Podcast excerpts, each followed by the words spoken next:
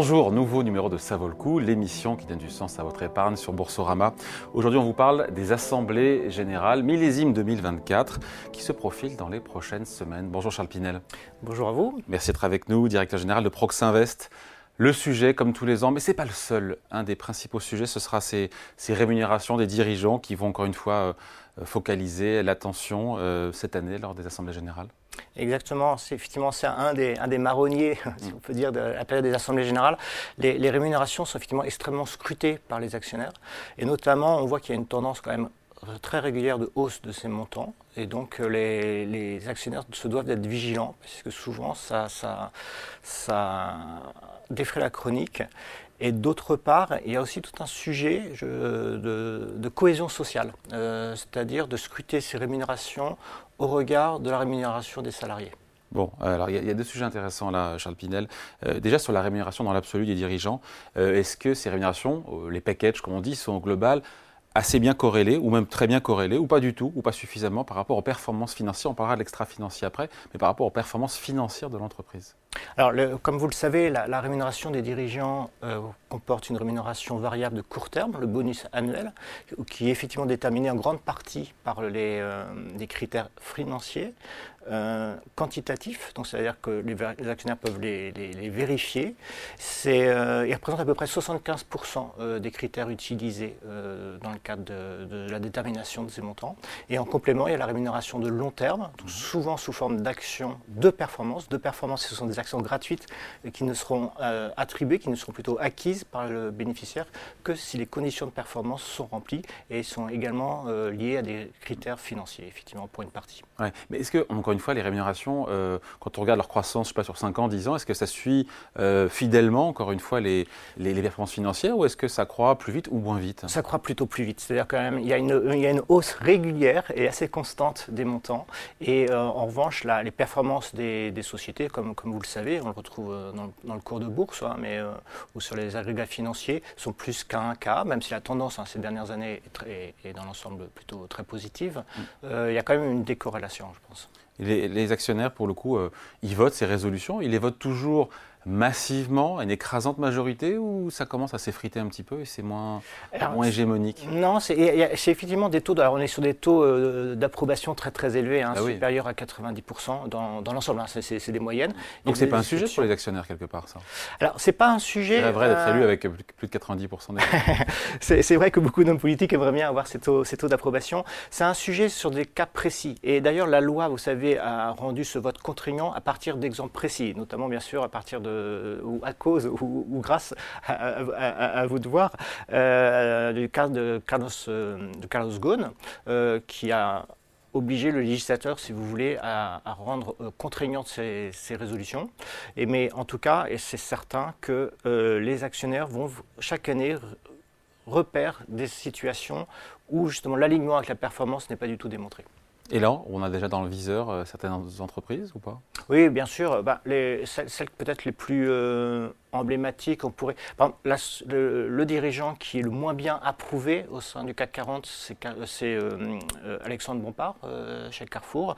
Mais là, c'est il y a la performance financière, il y a la performance, si on peut parler de performance sociale. En tout cas, il y a les aspects sociaux aussi qui rentrent en compte. il faut parler, vous avez raison, du, vous en avez parlé quand on a préparé l'émission ensemble, le ratio d'équité je ne connaissais pas, en même temps, il est assez, simple à comprendre. C'est ce, le rapport entre le salaire des dirigeants, et je résume, et, et, la moyenne ou la médiane des salariés, c'est ça? Les deux, la, moyenne et la médiane. Effectivement, depuis la loi Pacte de 2019, les sociétés doivent publier le ratio d'équité, donc le rapport entre la rémunération des dirigeants et ceux de la moyenne et la médiane de leurs salariés. C'est un alors, on a cette information. Après, la difficulté, c'est de savoir qu'en faire. Euh, il est de combien en moyenne? Il est, Les écarts types là-dessus, c'est quoi? À Proxinvest, on l'a calculé, on l'a recalculé parce que la loi était assez mal fichue, c'était sur des, périmètres trop restreints. En tout cas, sur un groupe consolidé, on, nous, on a obtenu un chiffre de 89. Donc voilà, le rapport serait de 89. Donc le grand patron gagne 90 fois plus que la... Alors ça, c'est la moyenne, en, moyenne. En moyenne, oui. non, les, on a repéré toute une série de dirigeants qui sont bien au-dessus de, de, cette moyenne. On a, et pour nous, le seuil d'alerte, c'est 100. Alors, au-delà du chiffre rond, on s'est rendu compte, ce qui est assez logique, que bien évidemment, au-dessus de 100, on est sur des montants très importants, et notamment par rapport aux salariés. Les, euh, Combien de boîtes du CAC 40 sont au-delà de 100 On en a compté une dizaine au total. Et les plus emblématiques sont C'est Téléperformance, Carrefour, que je vous citais, il y a Dassault Systèmes, il y a Stellantis.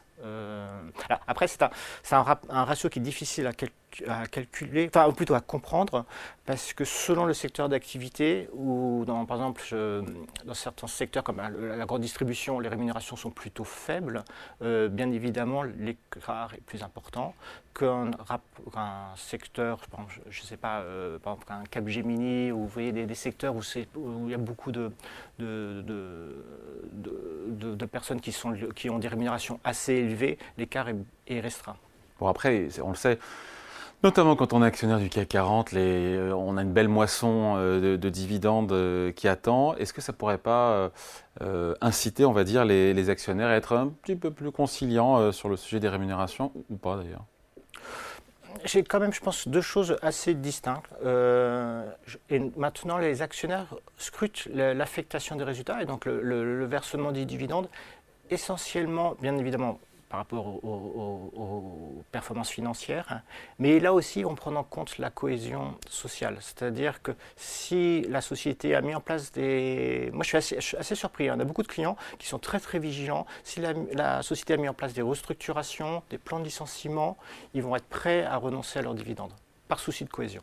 Bon, juste euh, après on, euh, on parle euh, des, autres sujets à surveiller lors des assemblées générales cette année sur le, la part des rémunérations des dirigeants qui sont liées ou corrélées aux critères extra-financiers. C'est un sujet qui nous intéresse beaucoup dans Ça vaut le coup, ça. Bien sûr, c'est très demandé. Combien C'est voilà, combien aujourd'hui? J'imagine pas assez. Pas assez, bah, c'est un quart. oui, c'est ça, un quart. 24% des critères sont établis sur des critères extra-financiers, sont basés sur des critères extra. Un quart de la rémunération des dirigeants. De la rémunération variable de la rémunération variable des dirigeants du CAC 40 euh, est indexée sur des critères extra-financiers. Exactement. Qui sont de deux types, qui sont quantitatifs ou qualitatifs. Et nous, on a actionnaires, on a bien sûr très intérêt à avoir des critères quantitatifs, parce qu'on s'est rendu compte que souvent les critères qualitatifs étaient des moyens de rattrapage, euh, comme on peut l'imaginer. Ouais, et toujours atteint. Dans les autres sujets, euh, Charles Pinel a surveillé lors des assemblées générales 2024 les, ce qu'on appelle l'indépendance des administrateurs.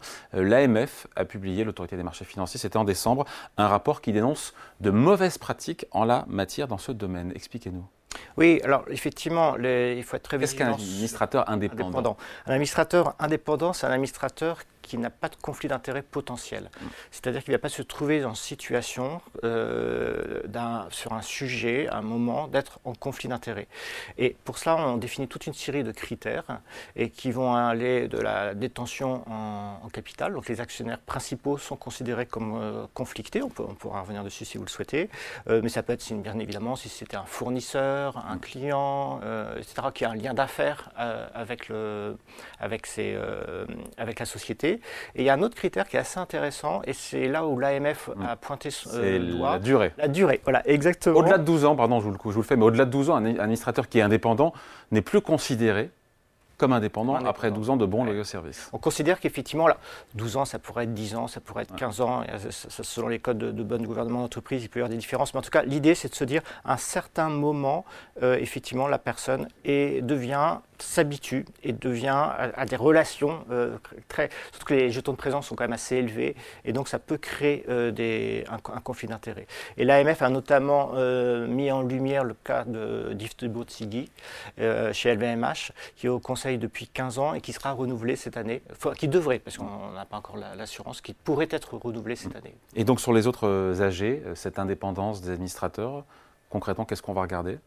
Il y a bien renouvellement si, On va bien regarder le, renouvellement, il faut, que ça tourne. Il ne faut pas que aussi les, actionnaires soient surreprésentés au Conseil, c'est-à-dire qu'il ne faut pas que le nombre de places qu'ils détiennent euh, surreprésente la, part détenue au capital. Voilà, ce sont des, éléments qu'on va regarder. Après, il y a la, présence des femmes aussi. La présence des femmes. La présence des femmes. Qui permet d'ailleurs de rajeunir un peu tout ça. Exactement. alors ça, on pourra parler de l'âge, parce que ça, c'est aussi un, sujet qui va peut-être euh, être sur la table cette année. En France, vous savez, euh, avec la loi Copé-Zimmermann, c'est plus tellement un sujet. C'est-à-dire qu'il faut qu'il y ait au moins 40% de femmes ou d'hommes au sein, euh, sein d'un conseil. Comme quoi la loi parfois euh, ça fonctionne quand il faut faire changer un peu les mentalités. Euh, sur l'âge, vous me disiez qu'il y aura un sujet sur l'âge de quoi? L'âge de l'âge du capitaine ou l'âge du capitaine, l'âge des administrateurs? Alors l'âge des administrateurs, on, a regardé, il a, en moyenne il est de 58 ans, donc je ne pense pas que ce soit un sujet. En revanche, on a pu noter qu'il y avait toute une série de présidents qui ont plus de 70 ans et euh, qui vont être renouvelés. Non exécutifs. Non exécutifs et qui vont être renouvelés. C'est un sujet qui est difficile parce que c'est assez. D'ailleurs, les, anglo-saxons ne prennent pas du tout en compte ce critère. Il y a un côté un peu stigmatisant, et puis euh, bien évidemment, une personne qui a 75 ans peut être très à même à, diriger, à présider un conseil, et d'autres pourront avoir plus de difficultés. Donc c'est difficile pour les actionnaires de se dire, bah non, à un moment, il y a une limite. Le code de commerce limite à 65 ans euh, l'âge du président, mais les statuts des sociétés peuvent fixer leurs propres, euh, leurs propres limites, et qui peut être bien, bien, bien plus au-dessus. Avant de se quitter, Charles Pinel, juste un mot quand même, il faut en parler de, de l'avenir, entre guillemets, des, des, résolutions Say on Climate, résolutions donc climatique soumis euh, aux actionnaires, vote consultatif comme le rappelait, mais c'est important. Euh, alors l'an dernier, sur la SBF 120, moins de 10 boîtes euh, ont fait voter leur plan de transition énergétique. Euh, voilà, on se dit quoi? On se dit que c'est une pratique qui va s'étendre, qui doit s'étendre ou, oh, Je vous sens dubitatif. Je suis assez dubitatif. effectivement, il y a eu un projet de loi euh, qui avait été approuvé par l'Assemblée nationale, mais qui a été refusé en commission mixte paritaire à l'automne dernier, qui devait systématiser les résolutions Science Climate. Donc c'est tombé à l'eau. Et dommage. C'est dommage. Euh, c'est très certainement dommage, euh, sachant qu'à euh, côté de ça, le code AFEP-MEDEF recommande aux sociétés de présenter leur stratégie climatique au moins tous les trois ans, et, tout, et dès qu'il y a un changement. Donc, mais une présentation, ce n'est pas un vote, et c'est dommage de retirer aux actionnaires cette possibilité de voter. Allez, merci à vos explications. Point de vue signé Charles Pinel, directeur général de Proxinvest. Quelques encablures de cette nouvelle saison des Assemblées Générales 2024. Merci à vous. Merci beaucoup. Et ça vaut le coup revient bien sûr la semaine prochaine ici sur Boursorama.